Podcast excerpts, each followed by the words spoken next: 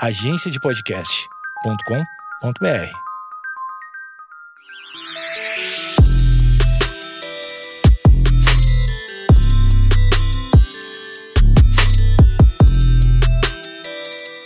Olá, está começando mais um Vaginaria Podcast. Aqui você encontra conteúdo para libertar, acolher e divertir mulheres. Eu sou Feminiza e continuo sozinha e continuo em quarentena. E esse é mais um episódio com um texto escrito por mim, trazendo uma reflexão importante para vocês.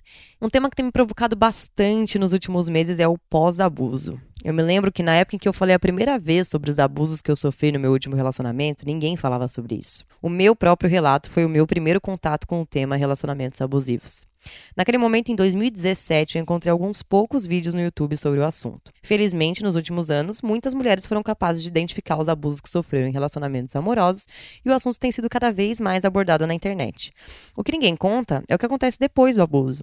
Existe uma ideia totalmente irreal de que quando o relacionamento abusivo acaba, todo o mal que a vítima sofre acaba com ele. Faz sentido imaginar que uma vez que a conexão entre a vítima e o agressor é cortada, tudo volta ao normal e a vida segue linda como era antes do abuso. Mas não é assim que acontece na prática. Eu passei por dois traumas inesquecíveis na minha vida e eu vou compartilhar um pouco sobre eles com vocês agora.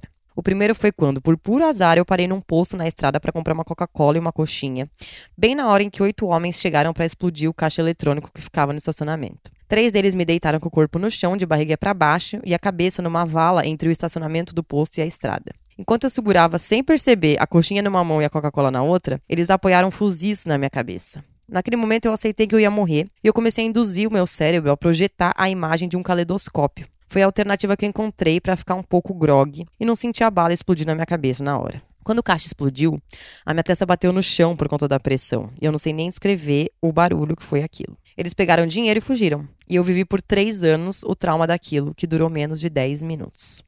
A síndrome do pânico se desenvolveu de forma muito lenta, ao passo que eu sequer notei que estava vivendo em um pesadelo interminável.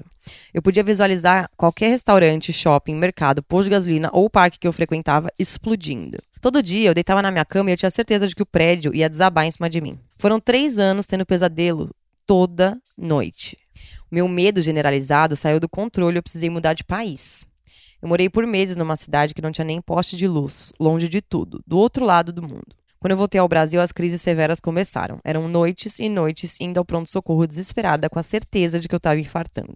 Outras vezes eu podia ter a sensação de estar morrendo e fazendo minha passagem para um outro plano só de fechar os olhos. Quando eu fui diagnosticada, em menos de cinco minutos de conversa, por um clínico geral, passei a tomar duas medicações. Uma de tarja preta e outra de tarja vermelha, diariamente. Fiz o desmame mais de um ano depois e as crises de abstinência eram horríveis. A segunda experiência traumática foi o meu relacionamento abusivo. Em resumo, eu posso dizer que conviver com meu ex, dormindo e acordando na mesma cama, aturando as loucuras e abusos dele diariamente, foi como se eu tivesse passado meses com aqueles fuzis apoiados na minha cabeça e acabasse me apaixonando pelos homens que seguravam eles. Se uma experiência de 10 minutos me rendeu 3 anos de pânico e um ano de tarja preta, seria possível mensurar o que uma experiência de meses ou anos de violência pode causar?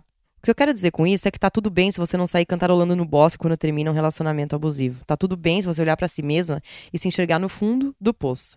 Qualquer pessoa no seu lugar se sentiria assim. Eu não sou capaz de me lembrar quantas vezes eu ouvi de terceiros que todo o mal tinha ficado para trás quando eu terminei, mas foram muitas. Ninguém conseguia entender que o mal só tinha começado e eu também não conseguia explicar.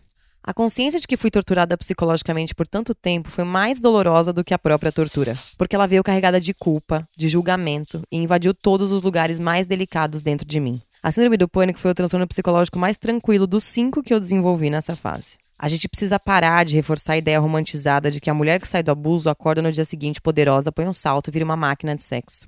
A mulher real que sai do abuso fica um lixo, a pressão social para que eu me recuperasse e me mostrasse acima de todo o mal que me foi causado foi um fardo dificílimo de carregar. E mesmo com toda a coragem que eu tive para falar sobre o que eu vivi, no momento em que ninguém entendia o que eu vivi como algo grave, muito menos como crime, eu tive vergonha de dizer que eu estava mal, que eu estava morrendo e que eu me sentia morta. Quando eu pensava em admitir que eu estava derrubada nos meses seguintes ao término, isso me causava uma dor devastadora, porque automaticamente significava pensar que o meu agressor me venceu. O fato é que eu era uma mulher empática e ele um psicopata. Estranho seria se ele não tivesse me vencido.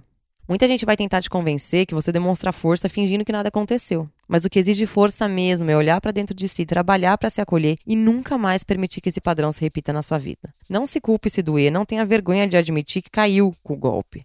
Se cuide, faça terapia, visite os lugares necessários dentro de você e se permita viver o processo de cura. Ninguém é vítima de uma violência tão grave e sai ilesa. É isso, meninas. Essa foi a reflexão desse episódio. Até o próximo.